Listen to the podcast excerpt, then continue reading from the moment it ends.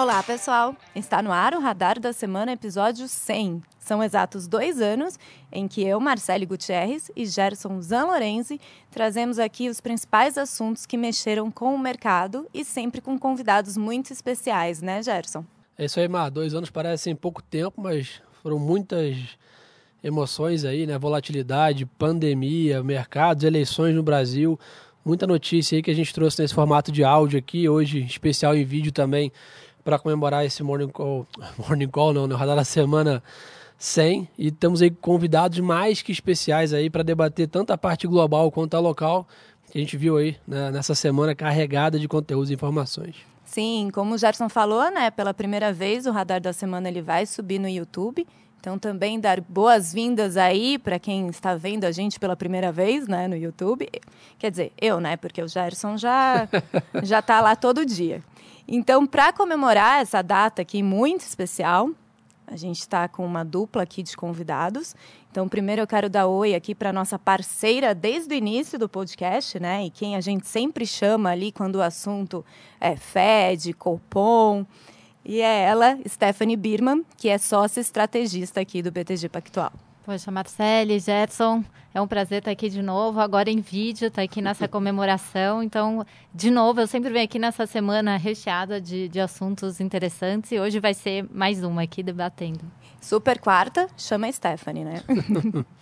e pela primeira vez aqui nesse podcast especial, e espero que seja a primeira de muitas, a gente está aqui com o economista-chefe do BTG, Mansueto Almeida. Ah, bom dia a todos, é, Marcelo, Jefferson, Stephanie, um prazer estar aqui. Bom, bom dia, boa tarde, boa noite, né? É. Que depende, que alguém pode escutar o podcast qualquer hora do dia. Mas é um prazer estar aqui é, e, claro, assim, é, muito animado aqui com o nosso bate-papo sobre economia. Legal. Bom, e antes de começar aqui o nosso bate-papo com os convidados, né, do assunto dessa semana recheado, né? A gente estava até que falando antes, episódio comemorativo e cheio de notícia, Tem né? três páginas de roteiro aqui, quer dizer que Tem. o negócio está caprichado. Né? E, mas antes eu queria puxar algumas lembranças aqui do radar que eu levantei.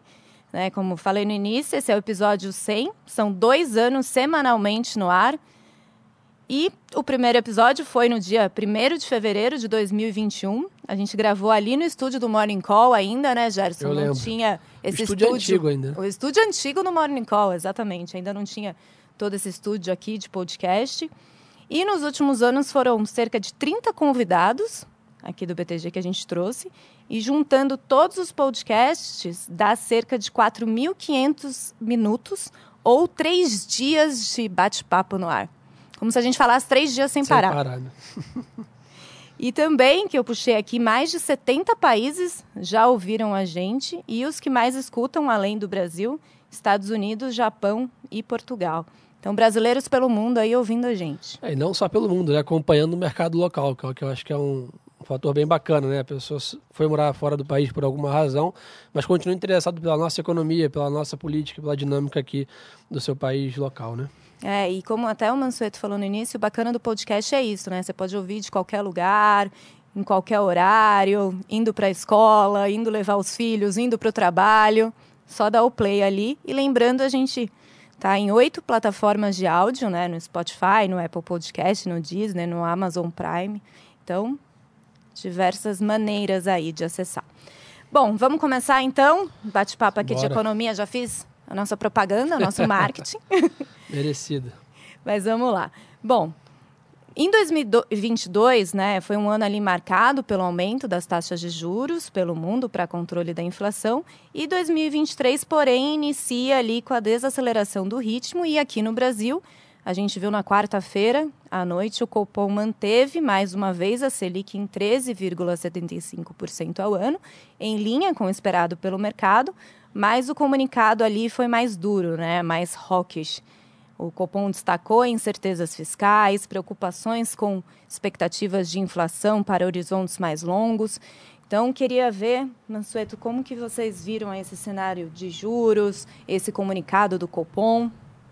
Eu, eu acho que o, que o tom do comunicado foi correto. Claro que a gente viu com certa tristeza. em que sentido? Porque a inflação do Brasil vem caindo, a expectativa de inflação é, do Brasil vem caindo, a composição melhorou, a inflação de serviço é, tá em, terminou o ano passado em torno de 6%, a gente vai ter contribuição de uma queda de preços livres esse ano. Então, seria um cenário para a gente estar discutindo quando o Banco Central iria começar a cortar os juros.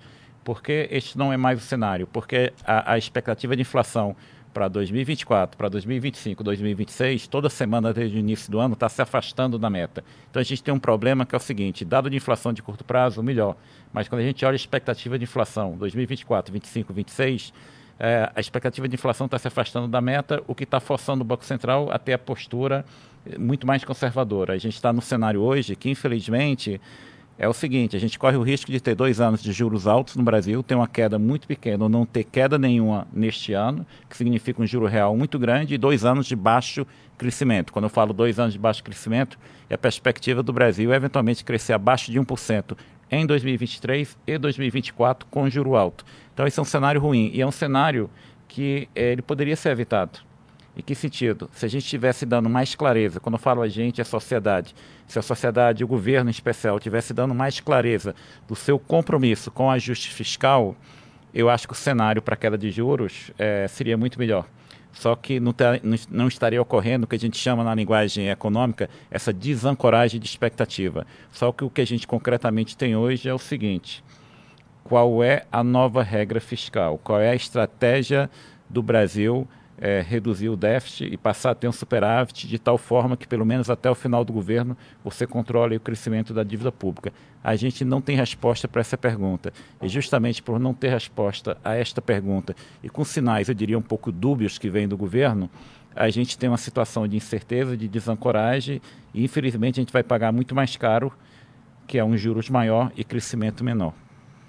E já partindo aqui, trazendo um pouco para a visão de mercado, por que, que essa questão fiscal, né, o cenário fiscal, a gente vê diversas declarações quando é sobre esse tema, mexe tanto com a Bolsa, com o dólar? Qual a importância dessa responsabilidade fiscal? Eu vou começar, mas vou pedir para a Stephanie complementar, que ela inclusive mexe com isso diariamente até melhor do que eu. Uh, por que, que é tão importante o fiscal? Que é o seguinte, o Brasil ele é um país que, para país emergente, nossa dívida é muito alta. A gente terminou o ano passado com a dívida que foi muito menor do que muita gente esperava um ano, dois anos atrás. A gente terminou o ano passado com a dívida mais ou menos ali em torno de 73,6% do PIB, um patamar muito semelhante a 2017.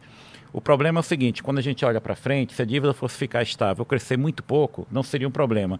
Mas quando a gente olha para frente, a gente tem um cenário de juro alto, de crescimento baixo e de déficit fiscal, de déficit primário, receita menos despesa, sem a conta de juros, o um número negativo. Então, quando você projeta a dívida para frente, ela está numa trajetória de crescimento muito acelerado. E aí, com uma trajetória de crescimento muito acelerado, quem vai emprestar para o governo, que somos todos nós, quando a gente coloca o nosso dinheiro no fundo de investimento, parte da carteira do fundo de investimento é título público. Você vai cobrar um prêmio maior para financiar o governo. Um prêmio maior, a dívida cresce mais rápido ainda. Isso isso pode ter impacto, se aumenta muito o risco fiscal, a nossa moeda pode perder valor. Nossa moeda perdendo valor, você tem inflação maior que vai pressionar os juros lá na frente. Então você entra no que a gente chama num, ciclo vicioso. É, e tudo isso é o que a gente chama de maior risco, a percepção de maior risco. E hoje o maior risco do Brasil é a questão fiscal. É uma questão de um país que tem carga tributária alta, de 34% do PIB, que tem um buraco fiscal, porque o superávit do ano passado não vai se repetir esse ano. Com o orçamento que foi aprovado, na verdade, a perspectiva é um déficit de 230 bilhões de reais, que o próprio governo já falou que quer diminuir, quer que esse déficit fique em torno de 100 bilhões. Mas o problema é esse: é uma dívida que pode crescer muito, uma dívida que pode levar um, um, um déficit fiscal muito maior, um crescimento da dívida galopante. Então, quando você tem esse cenário, tudo mais fica, enfim, afetado. Então, uh, hoje, eu diria o seguinte: o mercado já poderia melhorar no curto prazo se o governo. Quando eu falo governo, não é só Ministério da Fazenda, é Ministério da Fazenda e toda a ala política. Desse a, a, a comunicação do compromisso com o ajuste fiscal isso já melhoraria o mercado no curto prazo, porque a nossa curva de juros tem muito prêmio. não estou falando do juro de curto prazo, estou falando do juro de 25, 27, 29, 2031. Essa curva de juros hoje está muito acima do que estava no final da eleição. Em geral, depois da eleição, essa curva de juros cai, porque o novo presidente. Incerteza, né? Porque reduz a incerteza. Campanha eleitoral é período de incerteza, de muitas promessas. Mas no Brasil, não. Depois que a eleição acabou, a curva de juros subiu. Então a gente tem que dar a declaração correta de compromisso fiscal e depois tem que ter as medidas para realmente o mercado ver que, olha, o Brasil não está numa trajetória sustentável, o juro cair, o Banco Central poder cortar o juro de curto prazo, ancorar a expectativa de inflação para os próximos anos.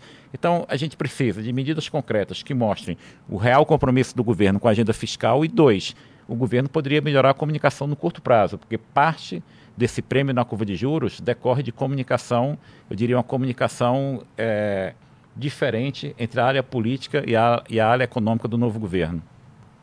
Eu acho que um ponto que a gente poderia colocar também, Manso, é a questão da, da meta de inflação, que a gente estava até discutindo aqui um pouco antes.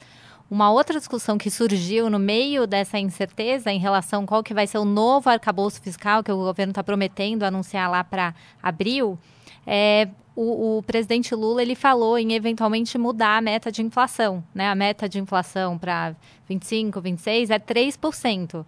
No entanto, se a gente começa a discutir que eventualmente essa meta definida ali pelo Conselho Monetário Nacional não é mais 3, mas pode ser 4, 4,5, como era antes, vamos dizer assim, desse período de redução da meta, aí o que, que acontece? Os analistas, eles começaram a olhar essa discussão e falar, poxa, então quer dizer que a inflação não vai mais ser 3, pode ser 4, não, não sei quanto que pode ser. E aí todo mundo começou a revisar essa expectativa de inflação para cima, em parte pela incerteza fiscal, mas em parte parte também por esse direcionamento, vamos dizer assim, em relação a essa possibilidade é, da mudança da meta. O ministro da Fazenda, o ministro do Planejamento já disse que não está em discussão, mas como você abriu essa possibilidade, é, a, os, o mercado, os analistas, etc., começaram a reagir. E por que, que isso é importante? Poxa, não é bom eventualmente elevar a meta, porque daí se as expectativas ainda estão, vamos dizer, em 3,5 para 2025 e a meta é 4 ou 4,5, as pessoas poderiam analisar e falar, poxa, então significa que o Banco Central pode cortar o juro mais rápido, porque a, expectativa está até abaixo da meta.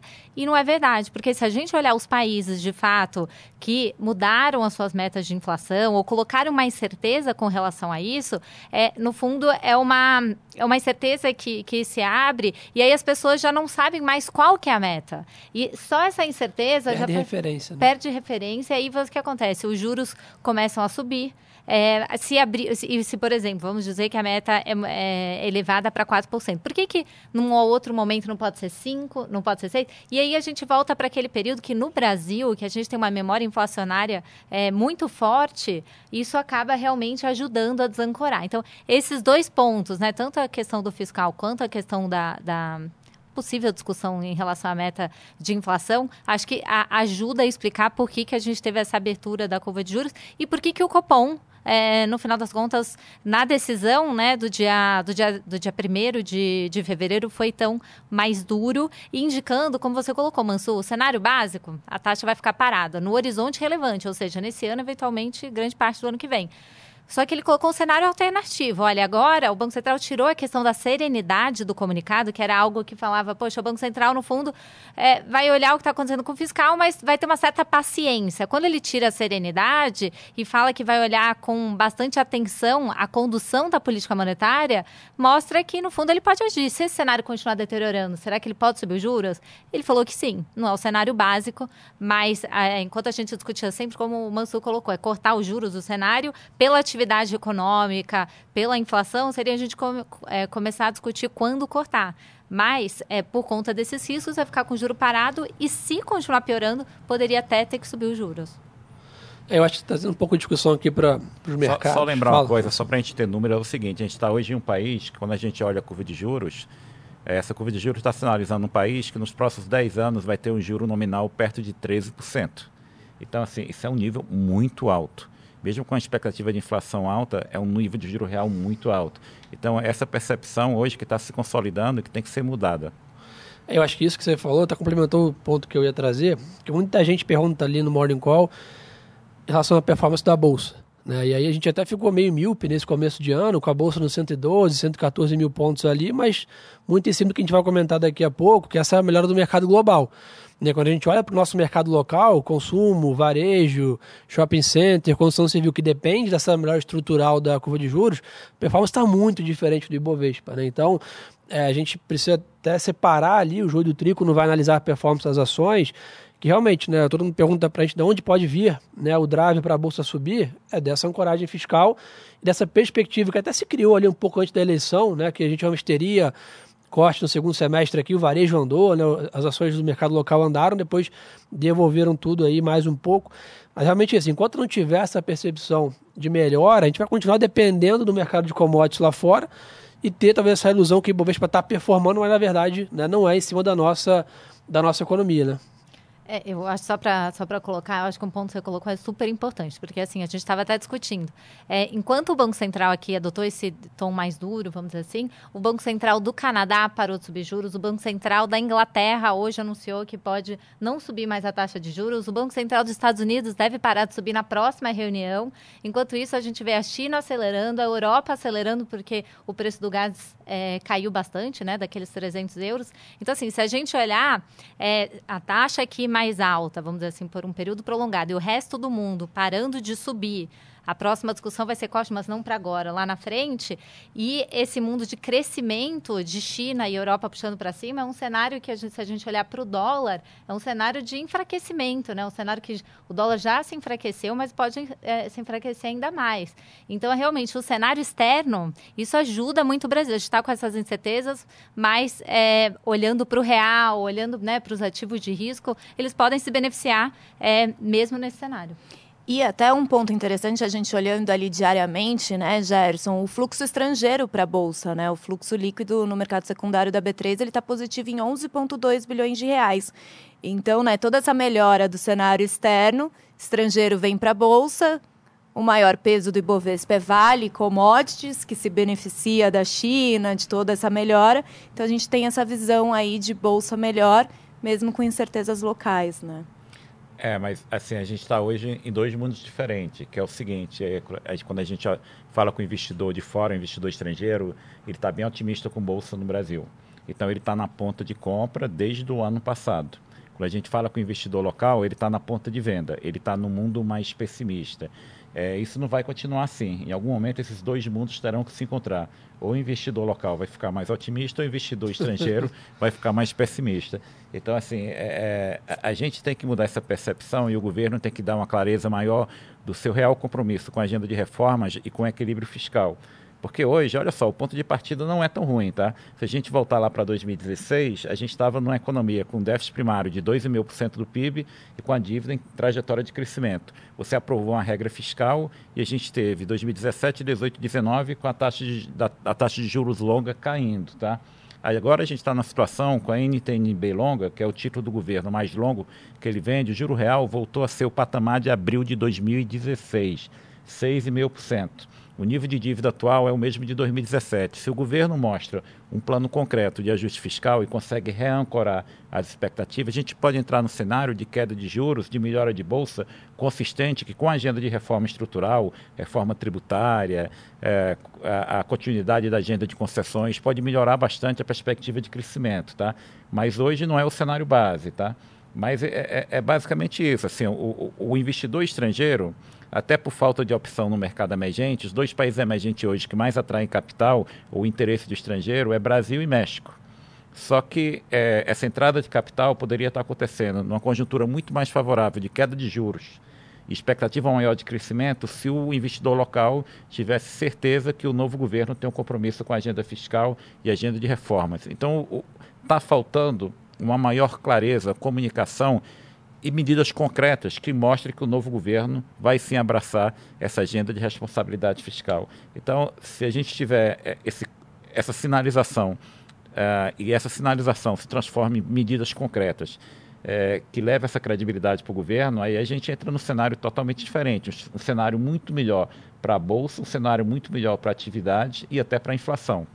Falando nisso, estou trazendo para essa pauta, acho que ontem a gente começou né, o ano legislativo, vamos dizer assim, tivemos eleições aí na Câmara e no Senado, e a gente fala muito de reforma já há muito tempo, né? Lembra falando da Previdência, né? Um ano discutindo aquilo tudo, depois vieram as outras reformas, e agora aparentemente o governo quer encarar a primeira reforma tributária que lá atrás era discutida como a mais complexa de ser feita, dado os diversos setores que precisam ser agradados. Eu que tenho ouvido é que provavelmente já vai haver um fatiamento né, dessa reforma. A primeira parte, talvez, de impostos, né, PIS, COFINS, semestre, depois o IR, né, que talvez seria o ainda mais complexo. Como está a sua visão? Vem a tributária primeiro mesmo ou talvez o governo vai deixá-la para um segundo momento? Não, o que o governo tem dito é justamente isso. O governo se comprometeu até abril a apresentar um novo plano de ajuste fiscal, é, apresentar um substitutivo para a reforma tributária de impostos indiretos, que pega ISS, ICMS, PIS/COFINS e IPI, e, no, e num terceiro momento, ali mais para o segundo semestre, apresentar a proposta de reforma de impostos direto, que pega dividendos, pega imposto de renda, pega, pega base tributária de imposto de renda. Uh, então, mais ou menos esse é o plano de voo. Em duas etapas, né? Em duas etapas. Primeiro, imposto indireto, que eles vão aproveitar a tramitação da PEC 45, é, que está na Câmara dos Deputados, e a PEC 110, que está no Senado Federal. São duas propostas de reforma de imposto indireto e vão apresentar um substitutivo. Ou seja, a tramitação não vai começar do zero. O governo pega essas duas PEC, vai apresentar um substitutivo e, e, ganhar o tempo de tramitação que já aconteceu no Congresso com essas duas PECs. Então, esse é o plano do governo. É, mexer em imposto nunca é fácil, porque quando você apresenta qualquer proposta, o eventual consenso que se espera ele não, é, é, é, não acontece, porque sempre tem alguma mudança de carga tributária entre setores, então o governo vai precisar se comunicar muito bem, é, é ter, uma, ter uma, uma força política no Congresso para aprovar essa reforma tributária. Mas o governo aprovando a reforma tributária de imposto indireto é muito positivo para o Brasil, porque o Brasil tem dois problemas quando a gente fala de questões tributárias. O primeiro problema é que, para o nosso nível de renda, a carga tributária do Brasil é muito alta. A carga tributária do Brasil é igual da Inglaterra. A carga tributária do Brasil é 34% do PIB. A média da América Latina é 22, 23% do PIB. Mas o segundo problema que a gente tem no Brasil é que a gente tem um sistema tributário tão complexo, tão complexo, que as empresas gastam uma quantidade de tempo muito grande simplesmente para cumprir com suas obrigações fiscais. Essa reforma do imposto indireto, ela, a, a, o objetivo do governo é que ela seja neutra, não vai aumentar nem diminuir carga tributária, mas ao simplificar, você já é, tira custo da empresa e aumenta o PIB potencial. Então, acho que é muito importante, é muito importante a gente ter essa simplificação tributária com a reforma de imposto indireto. Agora, não vamos nos enganar, essa agenda é difícil. Há 20 anos o Brasil fala em reforma tributária. e falando dessa agenda difícil, né, de apoio do Congresso, Manceto, como você falou, a gente viu a reeleição na Câmara, na Câmara e no Senado ontem, mas a eleição no Senado foi apertada, né, do Rodrigo Pacheco. É, como que vocês veem esse andamento da, das reformas nesse ano, essa questão da, do Senado? Bom, eu vou responder rapidamente, vamos ver qual é a percepção da Stephanie, mas um primeiro ponto é o seguinte, é, a vitória do Rodrigo Pacheco ontem, a diferença de votos foi menor do que a diferença que ele teve na primeira vez que ele foi eleito ao Senado. Na primeira vez que ele foi eleito ao Senado, ele ganhou com 57 votos. Ontem ele ganhou com 49 votos. A gente tem uma base política no Senado de oposição que parece ser muito mais organizada do que se pensava.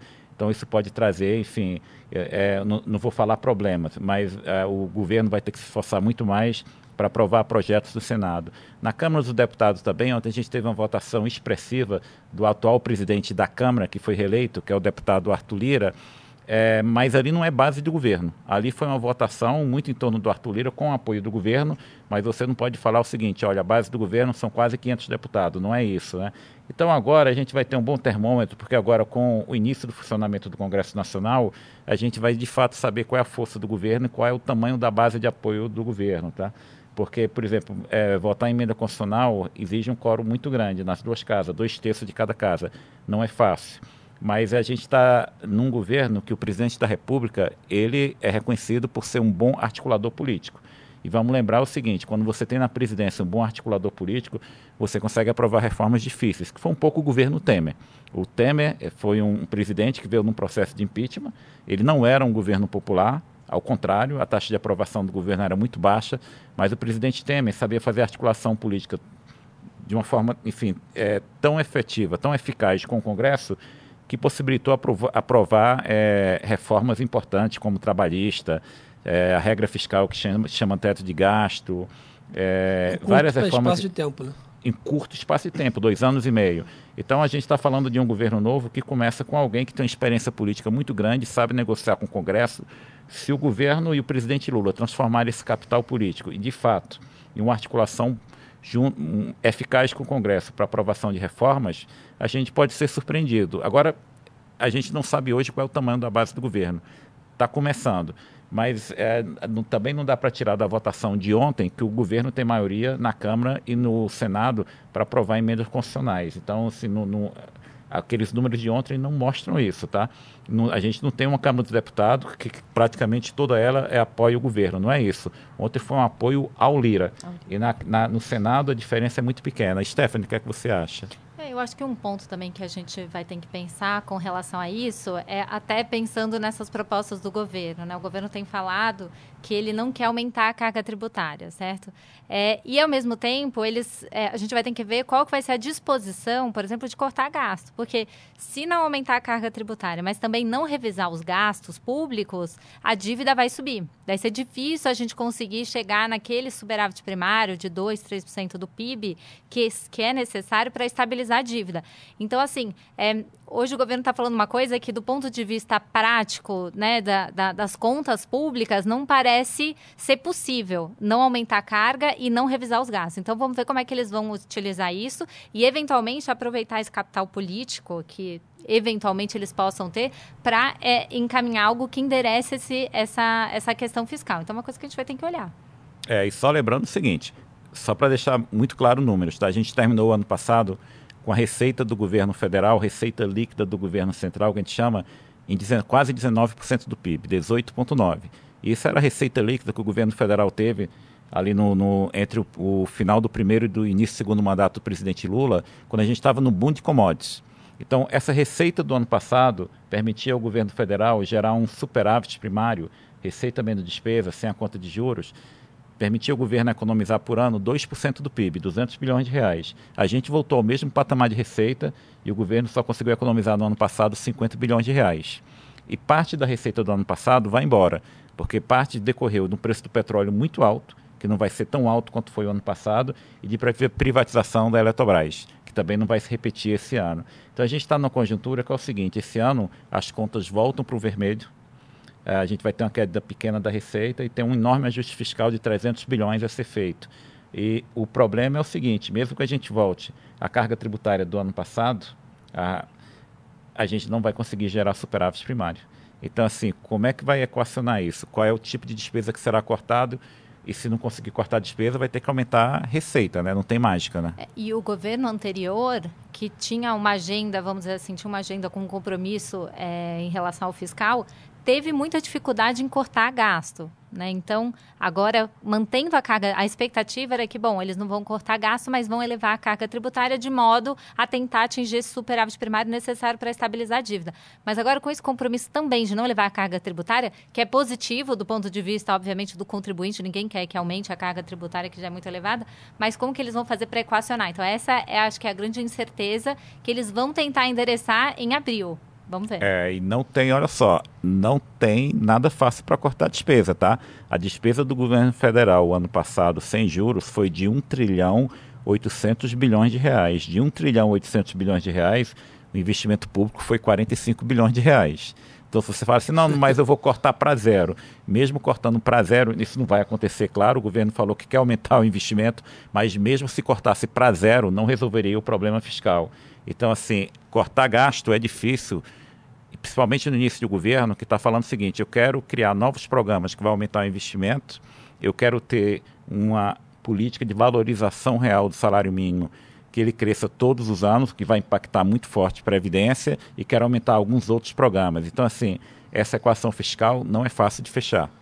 Um outro ponto que está comentando também da Eletrobras, acho que né, o novo governo já indica ali pouca disposição a privatizações. Por um outro lado, quando a gente olha alguns governadores, até o caso aqui né, de São Paulo, há alguma predisposição em fazer esses movimentos. O que, que você imagina que dá para ter um meio do caminho aqui, talvez não entregar uma agenda tão grande de privatizações no âmbito federal, mas alguma coisa no âmbito estadual e algumas concessões no federal para tentar equilibrar um pouco essa conta ou realmente é a expectativa bem, bem baixa mesmo? Não, acho que vários governadores. O governador do Paraná já falou que quer agenda de privatização, o governador de São Paulo, o governador do Rio Grande do Sul. Então, acho que no âmbito dos estados, a agenda de privatização continua. No âmbito do governo federal, não. O, o presidente é, é, já deixou muito claro, o governo atual já deixou muito claro que não, não, não quer continuar com essa agenda de privatização, mas a agenda de concessão continua, tá? Porque é impossível, é, é, é impossível uh, o governo fazer os investimentos que o Brasil precisa na área de infraestrutura uh, sem, sem, sem a continuidade da agenda de concessão. E a agenda de concessão acho que tem sido um sucesso. Quando você olha os leilões na área de concessão, em saneamento, em rodovias, é, em aeroportos que foram feitos nos últimos seis anos, foram bastante expressivos. Então, eu acho que a agenda de concessão no âmbito federal continua, continua no âmbito estadual e a privatização de empresas estaduais continua. Então, não, não, vai, não é um cenário ruim, tem oportunidades aí de investimento. Falando em investimento, tem um assunto bem né, que tem tem aquecido bastante o debate, que é basicamente o papel do BNDES dentro da nossa economia, que teve um papel muito forte né, no, nos primeiros né, governos do PT, depois tivemos uma mudança no último governo, e agora entra-se né, em dúvida qual será o novo papel do BNDES, dado que ele tem esse, esse poder, vamos dizer assim, de interferir no custo de crédito do Brasil e etc de novo na história, como o Mancedo comentou, a comunicação muitas vezes não está clara desse objetivo. Como está a visão de vocês aí para esse fator aí?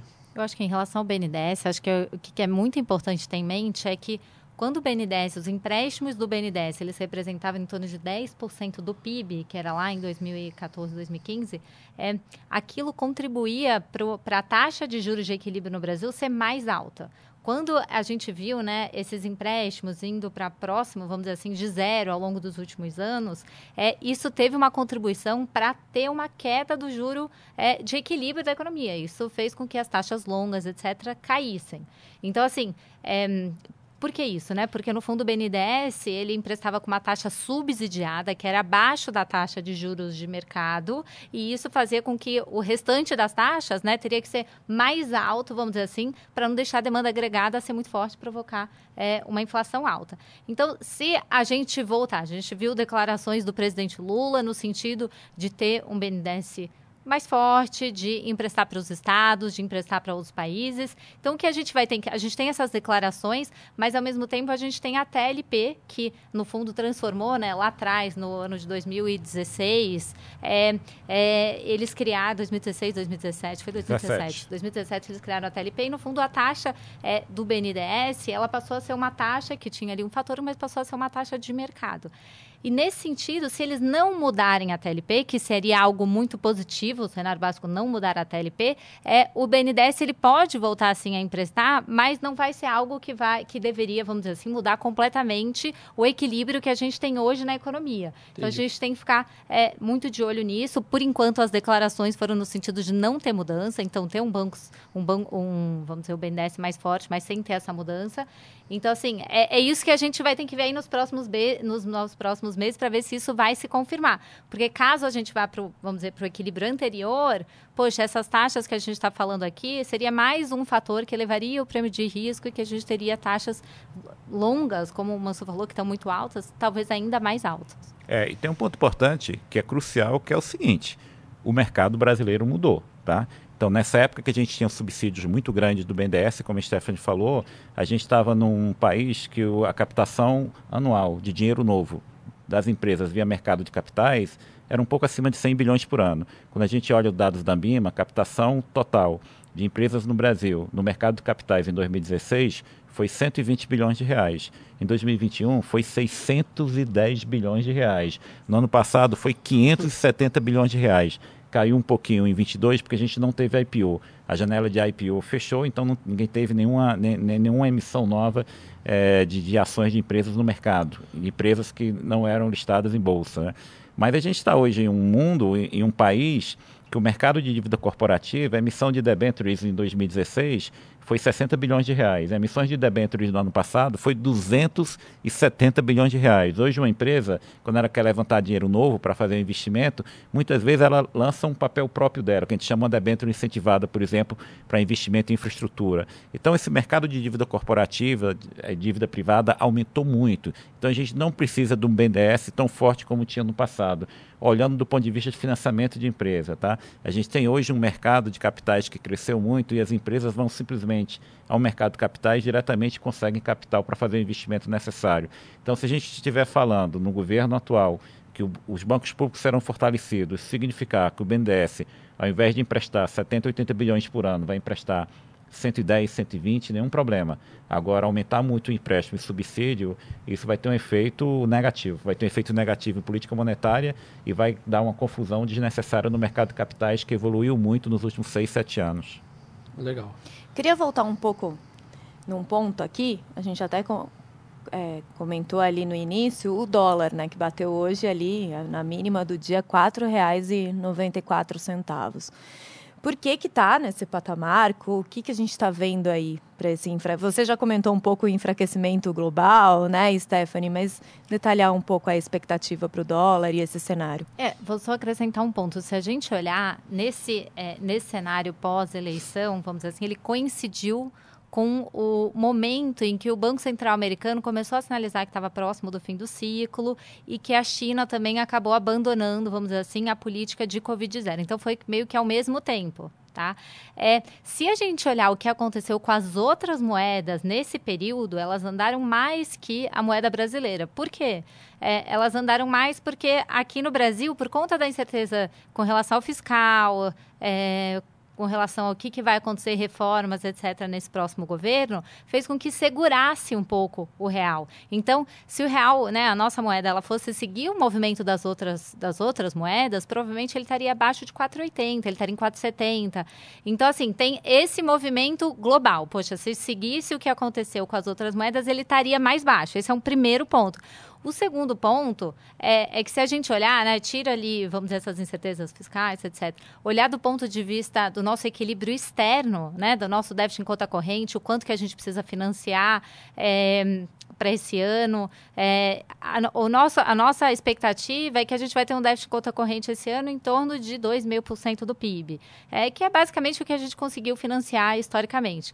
É, se a gente tiver essas commodities, termos de troca ainda positivos, é, ou seja, né, que vai favorecer as nossas exportações, a gente vai ter também uma desaceleração é, da atividade né, esperada para esse ano, então a gente vai ter uma, uma ótima, vamos dizer assim, uma, alta, uma, uma forte, um forte saldo né, na nossa balança comercial. Então, quando a gente olha o equilíbrio externo, seria constante com o quê? Com o real realmente mais apreciado. Né? A gente não tem problema para financiar nossas contas externas, o preço de commodities favorece o real. Então, assim, você tem esse fundamento realmente que é constante com o real mais baixo. O que, que não deixou ali, ou o que, que segurou ele, foi em relação a essas, essas questões que a gente está falando. Agora, um ponto importante é o seguinte: com o Banco Central dando agora essa sinalização, porque todo mundo tinha um pouco de dúvida de como que o Banco Central reagiria a essa questão da deterioração, vamos dizer assim, das expectativas de inflação. Ele mostrou o lado dele, que é no lado de juros juros iguais a 13,75, eventualmente tem um risco, como eu falei, de subir os juros.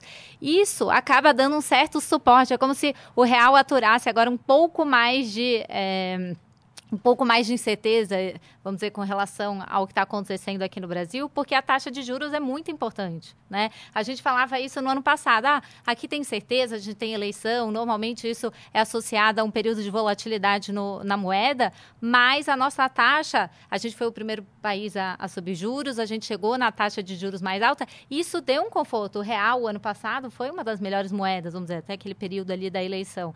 Então, essa questão agora, então a gente tem um cenário global que é muito positivo. A história que o, que o Mansur colocou do fiscal é super importante para a gente não depender do externo, porque a gente está falando que é positivo, mas deu algum problema na China, na Europa, a gente vai sofrer, vai sofrer eventualmente mais se a gente tiver essas incertezas. Então, que acho que o importante seria ter essas sinalizações importantes do governo de compromisso fiscal, etc., para a gente não depender. E aí, se a gente juntar o, o doméstico, vamos dizer assim, é, com o externo, seria algo realmente muito positivo para o Brasil.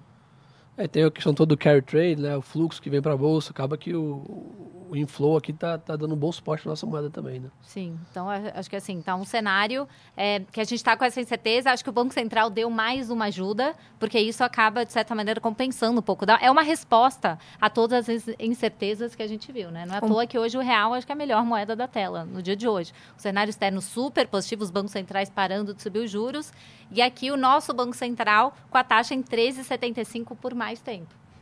E isso que você falou, acho importante. O Banco Central, o Copom, ele deu um posicionamento, né? E você acha que quando vier a ata do Copom, pode ter mais algum reforço aí? Vai ser importante essa ata? Eu acho, assim, normalmente, se a gente olhar esse Banco Central, não é um Banco Central que, assim, ele acrescenta muito mais detalhes na ata.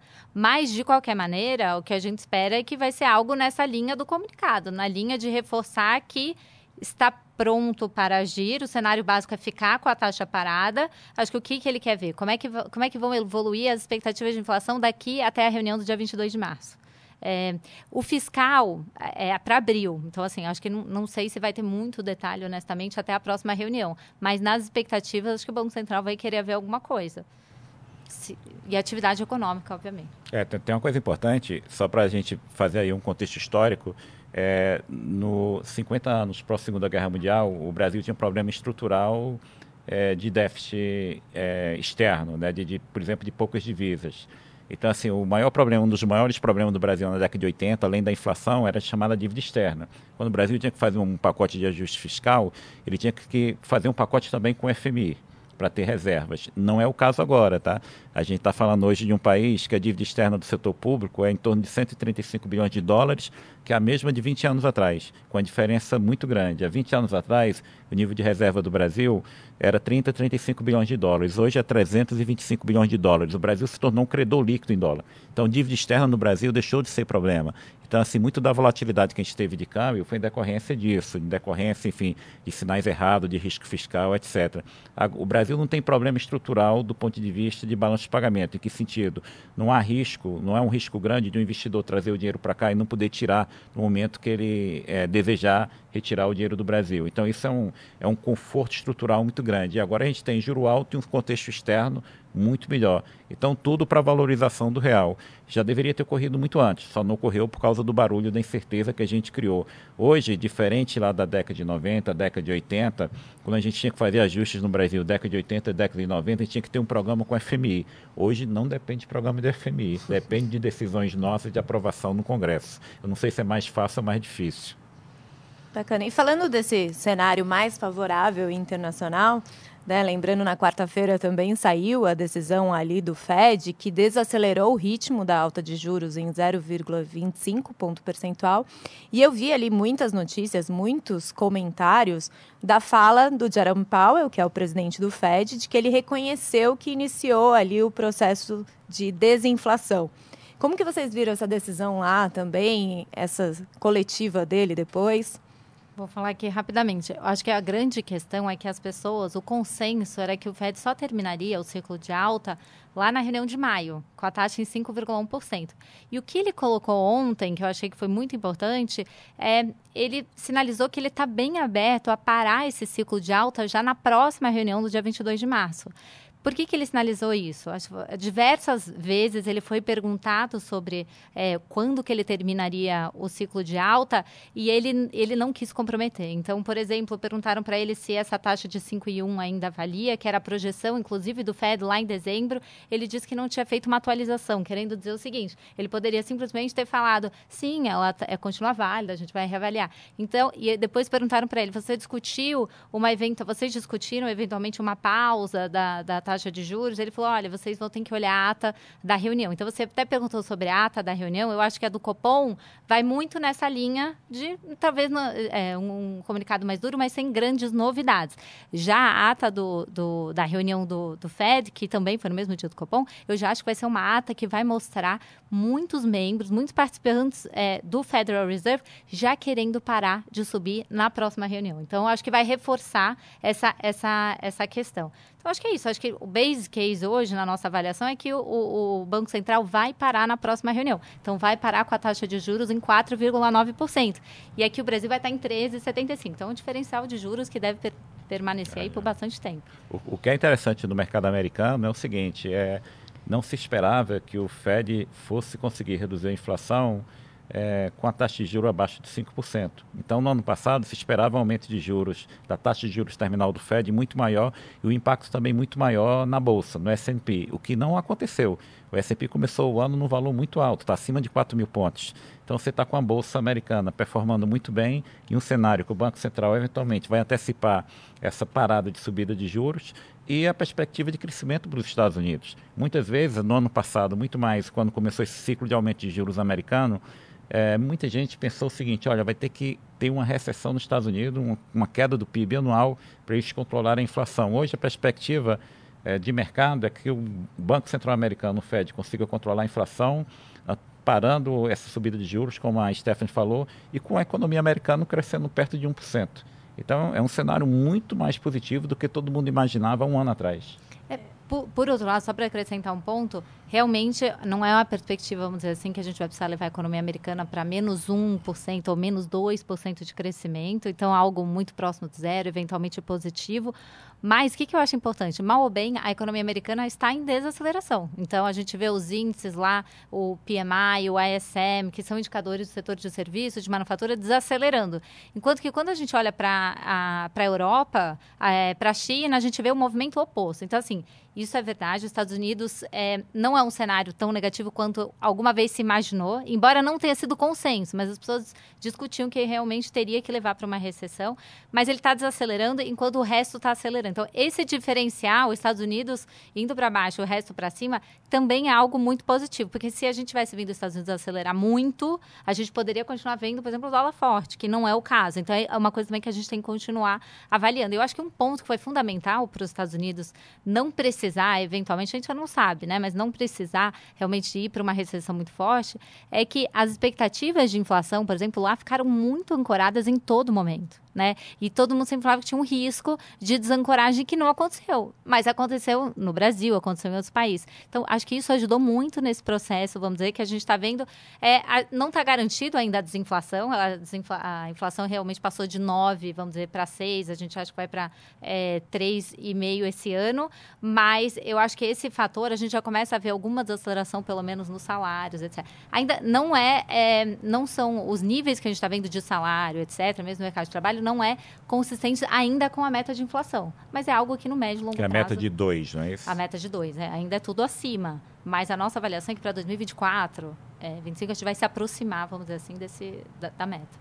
É, em janeiro, como o Mansueto lembrou, o Nasdaq subiu quase 11%, né? E o S&P 6% ali. É, e até o Gerson comentou diversas vezes no Morning Call, poderia ser ali o mercado precificando um corte de juros pelo Fed neste ano. Vocês acham que pode acontecer? Tem alguma sinalização de já ter corte de juros? Eu acho, honestamente, que esse. Acho que o FED, como ele está parando antes, etc, etc, eu acho que ele vai demorar eventualmente um pouquinho mais para cortar a taxa. Então, eu, o meu, no meu cenário básico, ele não corta esse ano, mas ele corta o ano que vem. E uma vez que ele começa esse ciclo de, de corte, eu acho também que ele vai cortar rápido, honestamente, e vai voltar para pelo menos 2,5% de taxa ou mais baixo, meu cenário, que eventualmente. Normalmente, se a gente olhar os ciclos, é difícil a gente falar, ah, vai cortar para taxa neutra, né? Sempre acaba indo é, para menos, porque é difícil você calibrar exatamente exatamente, se a gente olhar hoje a economia americana, está com a taxa de juros real acima de 1%. A taxa de equilíbrio lá meio por cento, era zero antes da, da pandemia. Será que a gente mudou o equilíbrio? Então, assim, pode ser que a gente esteja com a taxa já restritiva, vamos dizer assim, o suficiente, essa taxa vai continuar restritiva aí pelo menos até o final desse ano. Então, acho que ele segura um pouquinho mais no curto prazo, mas depois corta. É, hoje, se a gente olhar o cenário, o Fed e o Banco Central, o Fed e o, a, e o Copom, né, todo mundo se imaginava que o Copom ia cortar o juro antes. Honestamente, hoje pode ser que o, o Fed vai cortar os juros antes, que vai cortar logo no início do ano que vem. Então, acho que é um ponto importante. Eu acho que do ponto de vista de bolsa também, o que está pesando bastante no mercado americano de forma positiva para a bolsa é o guidance das empresas que tem sido bastante positivo, bastante bom. E a gente está vendo empresas cortarem, algumas, enfim, diminuírem força de trabalho, cortar custo, mas em geral é, os balanços não estão ruins é, e o guidance tem sido bastante positivo. Então isso tem animado bastante a bolsa e um cenário que agora a gente tem uma China que no ano passado deve ter crescido perto de 3%, e uma China que esse ano deve crescer entre 5% e 5,5%, no cenário de Europa melhor, de Estados Unidos melhor, então é um cenário, enfim, mais propício ao, ao, ao risco. Então isso anima bastante a bolsa também, num contexto que a subida de juros nos Estados Unidos também será menor do que o que era esperado há seis meses atrás. Então, uma confluência de fatores positivos que tem animado a bolsa. É, tanto, até para exemplificar, a Meta, o controlador do Facebook, divulgou ontem né, um aumento do guidance para a receita neste ano. Né? E o papel subiu 20%. 20%. É, a gente tem alguns mercados que foram bastante machucados e que o pessoal que analisa a renda variável está ficando muito otimista. Um deles é Estados Unidos e outro é a própria China. Muita coisa, hein? Só tudo isso? Só tudo isso que a gente comentou. Bom, gente, para caminhar aqui pro final do nosso podcast, queria entender aí com vocês. A gente está em fevereiro, início do ano, todo mundo gosta de saber a perspectiva para o ano, né, Gerson? Aquela bola, de, bola cristal. de cristal. Então, queria ver com vocês aí o que, que vocês esperam para este ano, para os próximos dias também, o que, que a gente tem que ficar de olho. Vamos lá, para os próximos dias a gente tem que ficar de olho na relação do governo com o Congresso, na votação de, de, de algumas medidas é, que o governo já editou, como o caso da medida provisória, algumas medidas provisórias. A gente vai ter que ver as propostas que eventualmente o governo pode antecipar e enviar para o Congresso. Então a gente vai vai ser muito importante a gente monitorar essa relação executivo-Congresso Nacional, que começa a funcionar, enfim, a partir de hoje, que o Congresso voltou e já foi eleito presidente das duas casas. Olhando para o cenário base de, de, de, perspectiva, infelizmente, a perspectiva para esse ano de Brasil e no próximo também é juro alto e crescimento baixo. Então, possivelmente, o Banco Central, se cortar juros esse ano, vai ser muito pouco.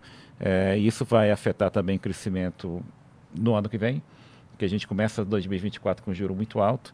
Então a gente tem o risco de ter dois anos de juro alto e de crescimento abaixo de 1%. É, isso pode mudar, principalmente em relação a 2024? Pode, porque o governo pode nos surpreender com um plano fiscal muito bom, um plano fiscal crível e aprovação de reformas importantes, aí muda o cenário para 2024.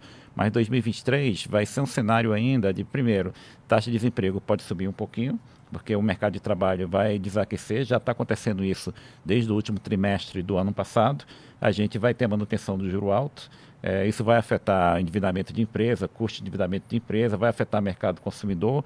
A gente pode ter, com o aumento de programas sociais, ali um, um, um, talvez um aumento do mercado de consumo de baixa renda, mas questões como financiamento imobiliário, emissão de dívida privada vai ficar muito caro. Então é um ano de baixo crescimento de juro alto, mas seria importante a gente, pelo menos nesse ano, que vai ser muito difícil a gente escapar do baixo crescimento, a gente aprovar reformas importantes da sinalização fiscal para melhorar o ambiente para 2024, 2025 e 2026. Mas a gente tem o risco de ter 23 e 24 de juros altos e baixo crescimento. Por isso que é tão importante é, o governo entregar logo esse plano fiscal e aprovar reformas como a reforma tributária. Eu acho que nesse sentido que o Mansur colocou, acho que o que a gente tem que olhar também é como vai ser a relação do governo com o Banco Central. Então, se a gente olhar o diretor Bruno Serra, que é o diretor de política monetária, o mandato dele acaba no dia 28 de fevereiro. O Banco Central teve ontem, né? A gente falou bastante aqui sobre esse endurecimento do, do discurso e eles precisam mandar. Só que quem envia, né? Quem nomeia esse, esse novo diretor é o governo. Então, é o presidente da República. Então, vamos ver como é que vai, quem vai ser, se vai ser alguém que é mais alinhado ao governo, mais alinhado ao Banco Central, como é que vai ser essa, essa relação. E um outro ponto também é que como a gente está vendo, né, sinais de desaceleração econômica, como o Mansueto colocou, poxa, a gente olha os índices de confiança já estão é, desacelerando, o mercado de trabalho, se a gente olhar, já é consistente com um crescimento ali muito próximo de zero. Como é que vai ser essa relação nos próximos meses, né, onde os dados realmente desaceleram e o Banco Central mantém a taxa de juros? Será que pode criar alguma relação é, ruim ou vai ter muita pressão no Banco Central? Então, algo que a gente vai ter que olhar aí nos próximos meses. E, e no, nos Estados Unidos, o que eu colocaria é o seguinte, olha... Olhando hoje, como a gente falou, o cenário básico é que o Fed sobe mais uma de 25 e termina o ciclo. Só que, obviamente, os dados daqui até lá vão ser muito importantes. E aí, que, que, quais serão os dados mais importantes? A gente vai ter o payroll, payroll super importante, é, no sentido que o Fed espera alguma desaceleração, vamos dizer assim, no mercado de trabalho. Então, acho que se a gente e também no salário, então, assim, se a gente olhar aquele, aquele salário hora, né, o hourly earnings é, desacelerando, é algo que seria bem importante para confirmar esse, esse cenário. E o outro ponto é que a gente vai ter dois dados de inflação, de CPI, até a próxima reunião. A nossa avaliação é que essa inflação deve ser em torno de 0,30, mas talvez um pouco acima de 0,30.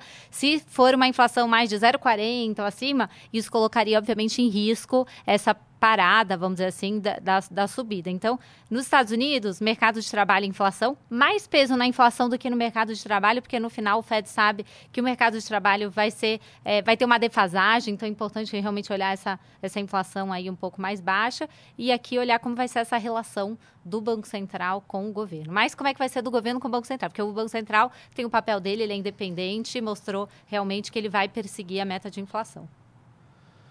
Boa, do meu lado aqui, só para reforçar toda essa aula que a gente teve aqui, eu acho que é o que a gente fala muito no Morning Call ali, é para os clientes manterem aí né, as posições bem diversificadas dentro de cada um do seu perfil de risco, né, e mais do que nunca acompanhar, né, seja o nosso Morning Call, seja os nossos é, canais, daqui a pouquinho está chegando o seu Conference do banco, que é um evento online aí que é, reúne as principais cabeças aí que vão corroborar mais com esse assunto. Eu acho que o que eu venho falando e vai continuar, a gente vai precisar investir mais tempo em estudo, em análise, escolher bem os ativos. Acho que todo esse, esse cenário aqui de, de, dúvidas e incertezas requer aí que a gente tenha um pouco mais de cuidado com, com o nosso patrimônio e óbvio que o banco está sempre aqui com a nossa assessoria e lives e economistas para ajudar vocês, nossos clientes. Sim, nós estamos aqui, né, Gerson? Tem o Morning Call diariamente, tem o Radar da Semana semanalmente, que a gente traz aí os principais profissionais aqui do banco para aprofundar os assuntos. A gente tem canal no Telegram, então onde a gente manda todos os relatórios, as análises.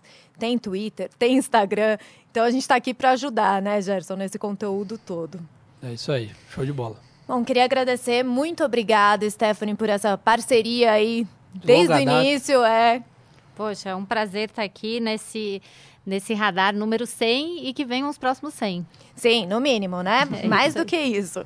Muito obrigada, Manceto. Ah, obrigado, foi um prazer estar aqui, enfim, de debater com vocês e parabéns aí pelo programa. Muito Show. obrigada. E obrigada, Gerson, né? Dois anos aí, é essa aí. parceria com esse podcast aqui. Toda semana a gente debatendo ali, gravando. Obrigado você, parabéns aí pela iniciativa e sempre aí trazendo conteúdo pra gente. Sim. E também, né, não vou deixar agradecer aqui todo o pessoal do áudio, da técnica, Fabiana, Felipe Mancini. Vocês aí são fera, eles ficam aqui de olho. Tem umas quatro pessoas aqui atrás do vídeo do áudio aqui hoje. É, parabéns para essa turma também que dá um show aí toda semana. Então é isso, gente. Semana que vem a gente está de volta com o episódio 101, começando aí uma nova trajetória. Toda quinta-feira, fim do dia um novo episódio no ar no canal do BTG Pactual ali. A gente está em todas as plataformas de streaming de áudio. Até semana que vem. Valeu!